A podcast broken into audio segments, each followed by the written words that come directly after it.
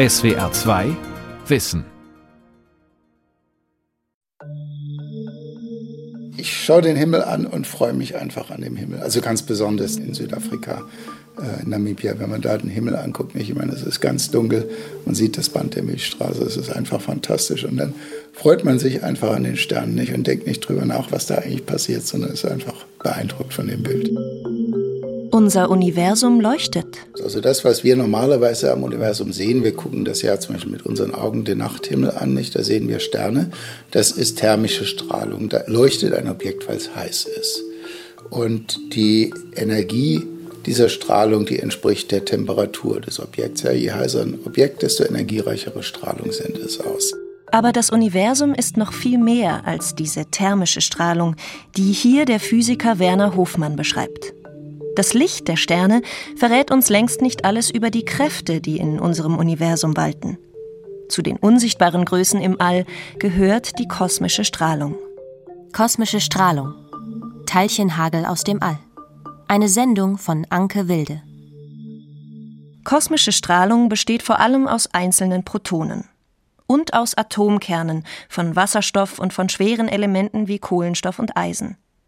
An sich sind das Teilchen, die auch auf der Erde vorkommen, nur dass die kosmischen Exemplare eine weitaus höhere Energie haben. Aber auf diese Energie mussten sie erst einmal kommen. Es gibt keine Objekte jetzt, die so heiß sind, dass sie kosmische Strahlung erzeugen können, dass sie die Energien erzeugen könnten, die wir da messen.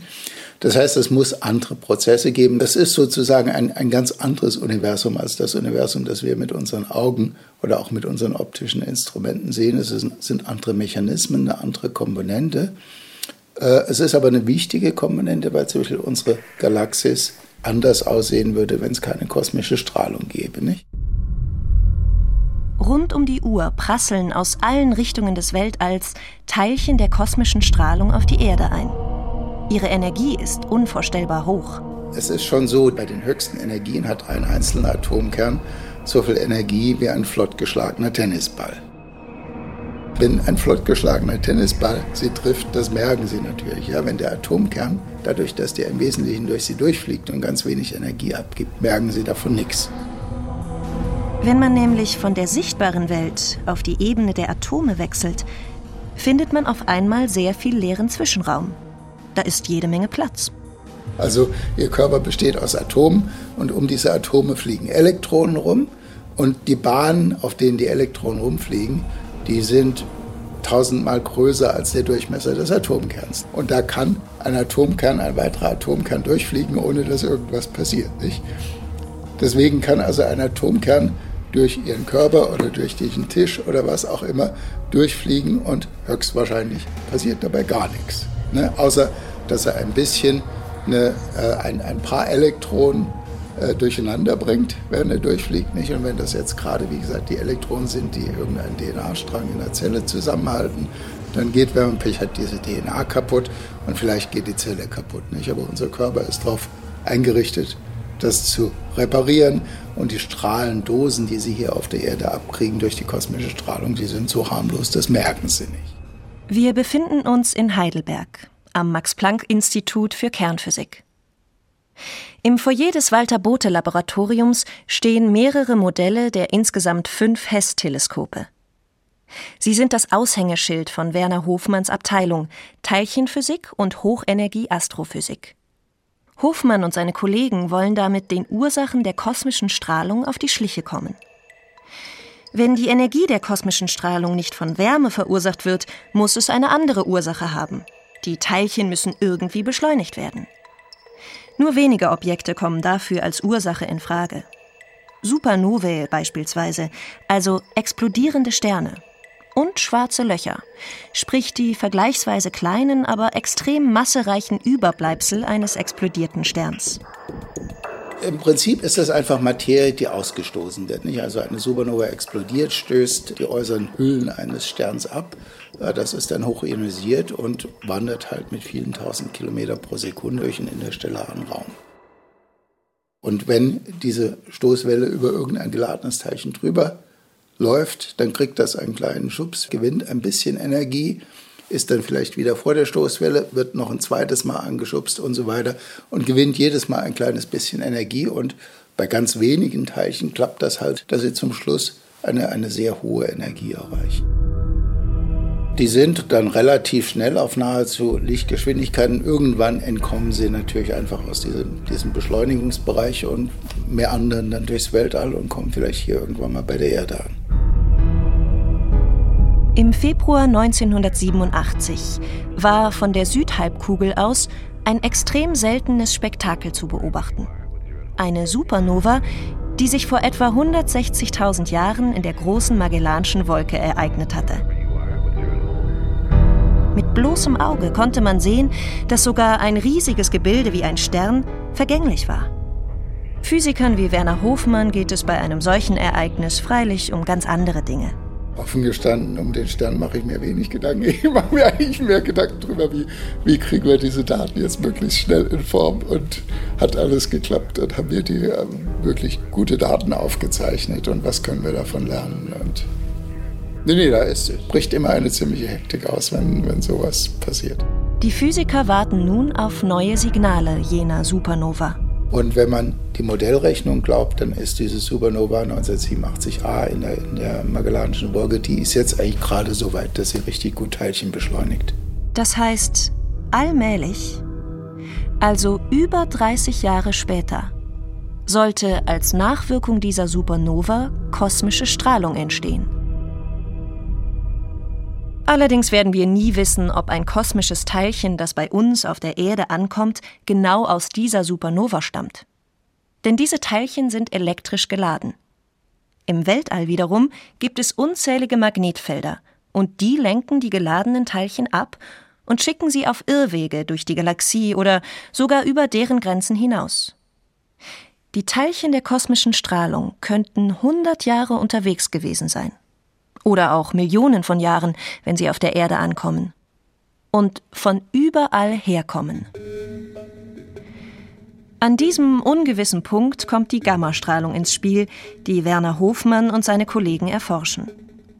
Gammastrahlung entsteht, wenn ein Teilchen der kosmischen Strahlung im Weltall auf ein Atom stößt.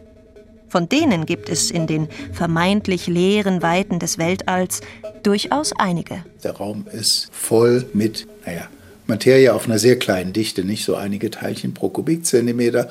Aber das reicht, dass ein solches beschleunigtes Teilchen so alle, naja, 100.000 Jahre mal vielleicht auf, auf irgendein Gasatom trifft.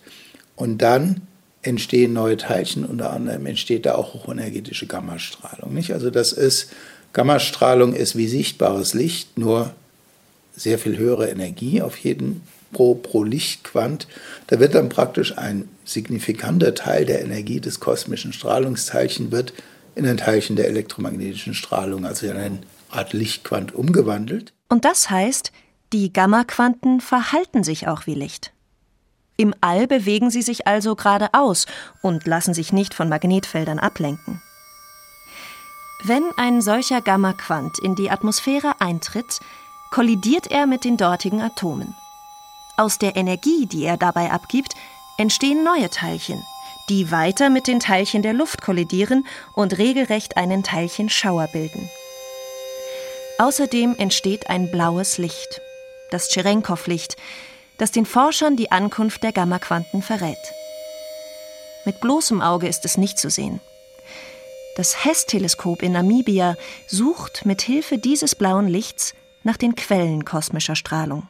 Das ist ja ein lokales Phänomen. Da kommt lokal dieses Gamma-Quant runter, macht eine Teilchenspur, die ist so einige Kilometer in der Atmosphäre lang, bringt über diese einigen Kilometer die Atmosphäre so quasi blau zum Leuchten. Das ist also wirklich ein bisschen wie eine Meteorspur, nur sehr lichtschwach. Und was wir jetzt machen, wir machen einfach von zwei verschiedenen Richtungen oder sogar von vier verschiedenen oder fünf verschiedenen Richtungen ein Foto von dieser Meteorspur. Ne? Mit diesen Daten lässt sich die Flugbahn und somit auch die Ursprungsregion des Gammaquanten berechnen. Der Ort also, wo ein Teilchen der kosmischen Strahlung im All mit einem anderen Teilchen kollidierte. Dann gibt es einen Punkt auf der Sternenkarte. Und da, wo sich äh, die Punkte häufen, da sitzt äh, ein kosmischer Teilchenbeschleuniger. Viele solcher Punkte sind im Laufe der Zeit im Sternbild Schütze entstanden. In dieser Richtung liegt, von der Erde aus gesehen, das Zentrum unserer Galaxie, der Milchstraße. Dort befindet sich ein schwarzes Loch. Eines, das sich laut Werner Hofmann im Vergleich zu anderen schwarzen Löchern im Zentrum einer Galaxie sehr ruhig verhält und darum relativ wenig kosmische Strahlung erzeugt.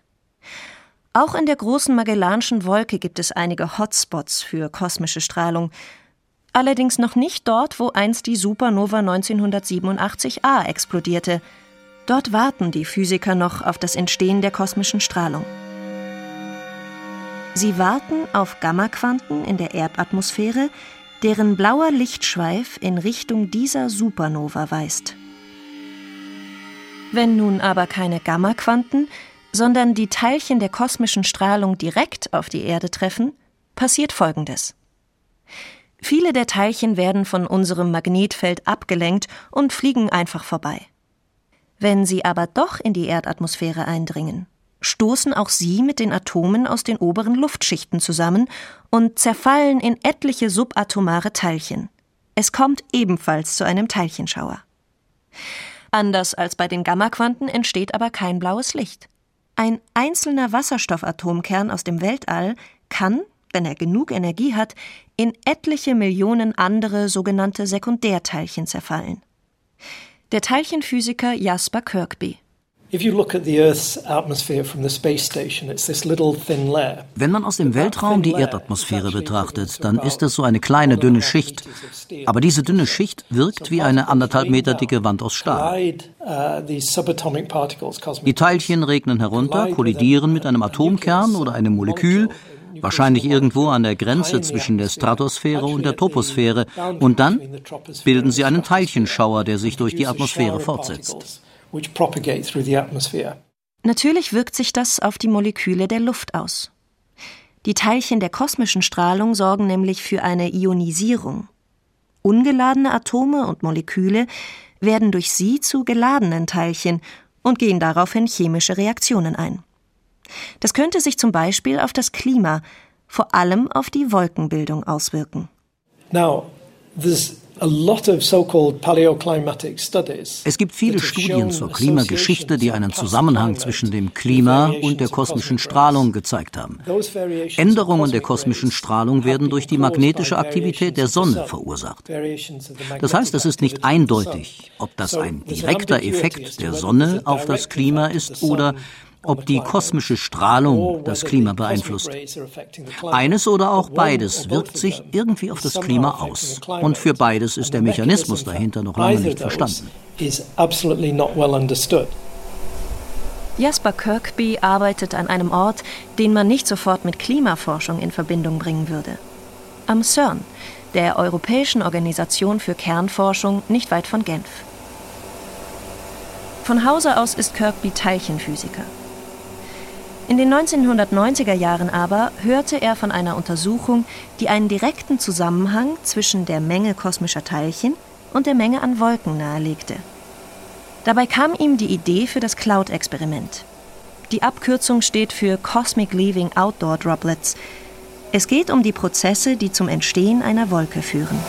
This is an experimental hall CERN. Das hier ist eine Experimentierhalle beim CERN. Hinter dieser Betonwand ist das Protonensynchrotron. Das ist der 30 Gigaelektronenvolt Beschleuniger, der in den späten 60ern das Flaggschiff von CERN war. Aber seine Energie ist perfekt für das Cloud-Experiment, denn wir brauchen künstliche kosmische Strahlung. Und der stellt uns unsere kosmische Strahlung her. So that generates our cosmic rays. Das Protonensynchrotron ist heute einer der Vorbeschleuniger für den Large Hadron Collider, den größten Teilchenbeschleuniger der Welt. Es versorgt aber auch andere Experimente mit schnellen, hochenergetischen Teilchen. In der riesigen Halle sind mehrere dicke, hohe Wände aus Betonblöcken eingezogen worden. Sie schirmen die unterschiedlichen Experimente voneinander ab. Herzstück des Cloud-Experiments ist eine Wolkenkammer, die sich in einem zylinderförmigen Gehäuse von etwa acht Metern Höhe und fünf Metern Durchmesser befindet. Darin können Kirkby und seine Kollegen nachstellen, was in der Atmosphäre passiert. Sie können sowohl die kosmische Strahlung als auch die Strahlung der Sonne ganz nach ihren Wünschen regulieren. In geringsten Konzentrationen werden sogenannte Aerosole in die Kammer eingespritzt. Das sind chemische Verbindungen, die sich zu Clustern verbinden können. Diese Cluster wiederum werden zu den Keimen von Wolken, an denen der Wasserdampf aus der Atmosphäre kondensiert. Als ein solches Aerosol ist beispielsweise Schwefelsäure schon länger bekannt, in erster Linie also ein Produkt menschengemachter Luftverschmutzung. Wir kontrollieren alles hier in der Kammer. Also wir können einen Parameter verändern, die Konzentration von einem Gas beispielsweise oder die Stärke der kosmischen Strahlung. Und dann schauen wir, was ist der Effekt davon in der Kammer. Und dann drehen wir das Ganze zurück und reproduzieren die Werte. Diese Kontrolle ist die Stärke davon, wenn man etwas im Labor macht. Man kann Jasper Kirkby anhören, wie zufrieden er mit diesem Experiment ist. Obwohl er schon pensioniert ist, kann er das Forschen eben doch noch nicht lassen. Die Wissenschaftler am Cloud-Experiment haben Erstaunliches entdeckt. Auch die aromatisch duftenden Ausdünstungen von Bäumen, sogenannte Terpene, können zu Clustern anwachsen, an denen sich Wolken bilden. Aber nur unter einer Bedingung. Es braucht die geladenen Teilchen, die durch die Kollision der kosmischen Strahlung mit den Atomen der Atmosphäre entstehen. Das Experiment hat gezeigt, etwa die Hälfte aller Wolkenkeime, die an Aerosolen entstehen, sind auf die kosmische Strahlung zurückzuführen. Das heißt, ohne die kosmische Strahlung gäbe es weniger Wolkenkeime. Erstaunlicherweise hat jedoch die Stärke der kosmischen Strahlung keinen Einfluss darauf, wie viele Wolkenkeime sich bilden. Da ist ein Puffer im System. Je mehr Teilchencluster sich bilden, umso langsamer wachsen sie zu Wolkenkondensationskeimen heran. Und je weniger sich bilden, umso schneller wachsen sie. Diese beiden Dinge gleichen sich nahezu aus, sodass man am Ende keinen Unterschied hat bei der Zahl der frischen Wolkenkeime. Würde auf einen Schlag keine kosmische Strahlung mehr in die Atmosphäre gelangen, dann würde innerhalb von zehn Minuten diese Bildung zunächst von geladenen Teilchen und dann von Teilchenclustern aufhören. So ein weiteres Ergebnis des Cloud-Experiments. Und das heißt, es gäbe viel weniger Wolken. Doch das ist eher ein theoretisches Szenario. In der Ausstellung des CERN steht ein Detektor für die kosmische Strahlung, eine Art Monitor. Immer wenn ein geladenes Teilchen den Bildschirm trifft, wird an dieser Stelle ein Kristall angeregt und leuchtet in roter Farbe. Fortwährend huschen rote Linien über den Bildschirm. Diesem Beschuss von Teilchen zu entgehen, ist ein Ding der Unmöglichkeit. Sie sind einfach überall.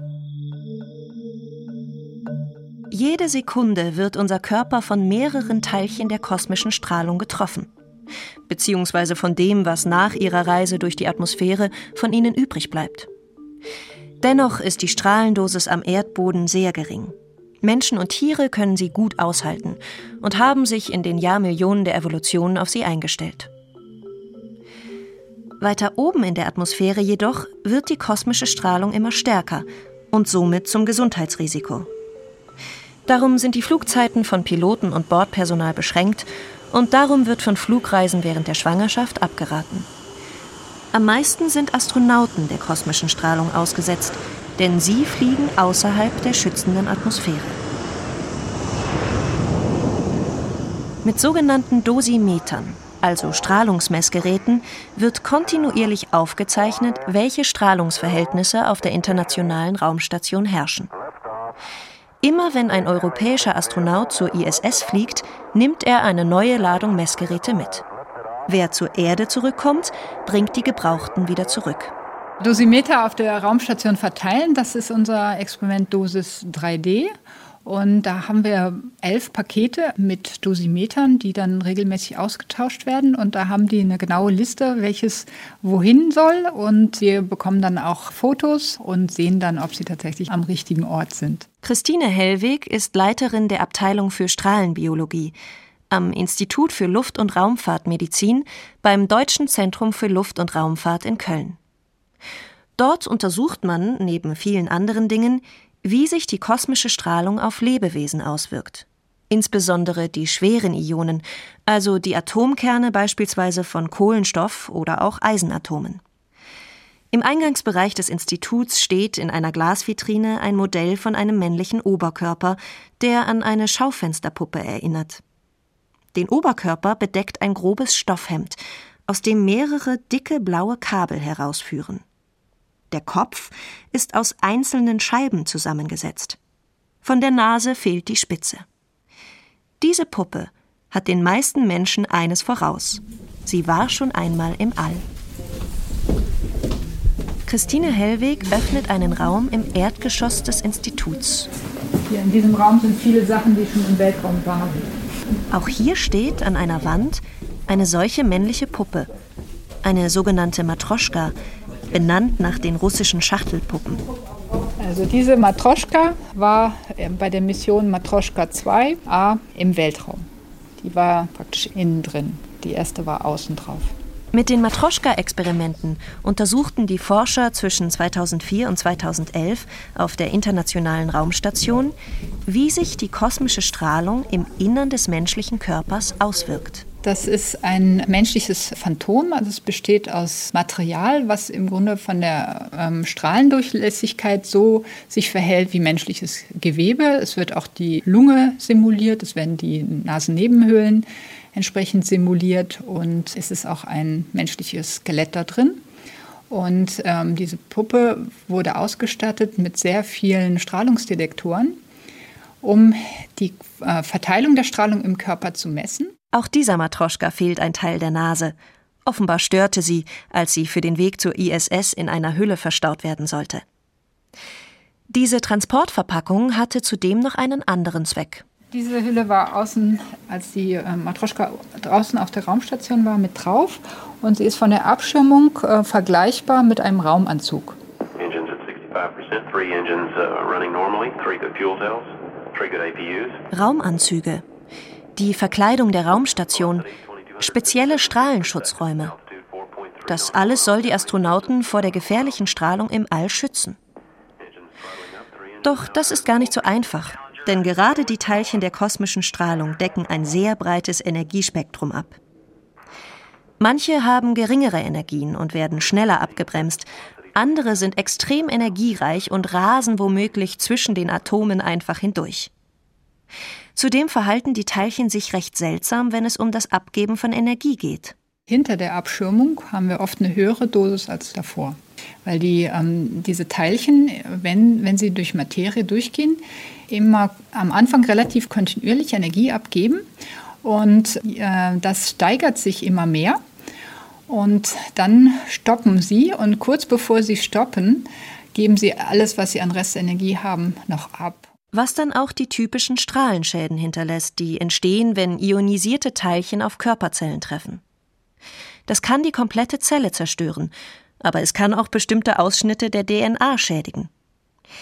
Die Folge können Mutationen sein, und womöglich verändern sich dabei genau die Gene, die aus der einst gesunden Zelle eine Krebszelle entstehen lassen. Auch Augenlinsentrübungen sind möglich. Untersucht wird zudem, ob die Schwerionen aus der kosmischen Strahlung das Gehirn schädigen. Experimente mit Nagetieren an Teilchenbeschleunigern haben gezeigt, dass ihr Gedächtnis nachlässt und sie depressiv werden können, wenn man sie einer für den Weltraum typischen Dosis Schwerionen aussetzt. In Köln wird nun ein Nachfolgeexperiment für Matroschka vorbereitet.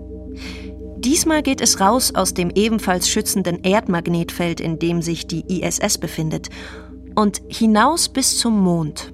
Jetzt werden wir das erste Mal zwei weibliche Phantome fliegen, und zwar auf der NASA Orion-Mission. Und diese zwei weiblichen Phantome sitzen dann praktisch dort, wo die Menschen sitzen würden. Und eines der Phantome trägt auch eine Strahlenschutzweste, sodass wir den Effekt dieser Weste auch testen können. Christine Hellweg holt zwei zitronengelbe Modelle aus einem Schrank. Kleine weibliche Torsos ohne Arme und Beine, mit breitem Becken und üppigem Busen. So, So, also hier sehen wir die 1 zu 4 Modelle der ähm, menschlichen Phantome, die zwei äh, weiblichen Phantome, die auf der NASA-Mission um den Mond fliegen sollen. Und ähm, die sind hier ähm, aus dem 3D-Drucker im verkleinerten Format und ähm, das ist jetzt wohl Körbchengröße B, was wir da für die Brust ähm, ausgewählt haben. Und so können wir also auch endlich äh, die äh, Tiefendosisverteilung in der äh, menschlichen Brust auch messen, was wir mit den männlichen Phantomen nicht konnten. All dieses Wissen ist nicht nur wichtig, um die Gefährdung von Astronautinnen und Astronauten einzuschätzen. Es hilft auch bei der Behandlung von Krebserkrankungen. Bei manchen Tumortherapien wird das betroffene Gewebe bestrahlt. Das passiert bisweilen mit Hilfe von Teilchenbeschleunigern. Ziel dieser Behandlung ist es, diesen Moment, wenn die Teilchen beinahe stoppen und all ihre verbliebene Energie abgeben, mitten im Krebsgewebe geschehen zu lassen, um die Tumorzellen zu zerstören und das benachbarte gesunde Gewebe zu schonen. Rund um die Uhr treffen unzählige Teilchen der kosmischen Strahlung auf die Erde. Das Leben lässt sich davon nicht allzu sehr stören. Mehr noch, weil die Teilchen aus dem All auch Mutationen im Erbgut verursachen, haben sie vermutlich die Evolution, die Entstehung der Arten und damit auch des Menschen zumindest begünstigt. Die Natur ist erstaunlich. Kosmische Strahlung kommt von fernen Gestirnen. Das sind deren Explosionen. Und wir wissen auch, dass alle unsere Atome in fernen Sternen gebildet werden. Durch den Urknall sind nur leichte Elemente entstanden. Das heißt, all der Kohlenstoffe, die schweren Elemente, mussten in Sternen entstehen, die explodiert sind. Und dann sind sie irgendwie auf die Erde gelangt und haben es uns ermöglicht, uns daraus zu entwickeln. Das heißt, die Sterne sind das Schmiedefeuer, in dem unsere Materie entstanden ist. Aber die Sterne haben uns seitdem nicht verlassen. Und immer noch regnet diese kosmische Strahlung von anderen explodierenden Sternen auf uns hernieder. Die Sterne haben tatsächlich einen Effekt auf das Leben auf der Erde. In welchem Ausmaß, das wissen wir nicht. Aber sie haben einen Effekt.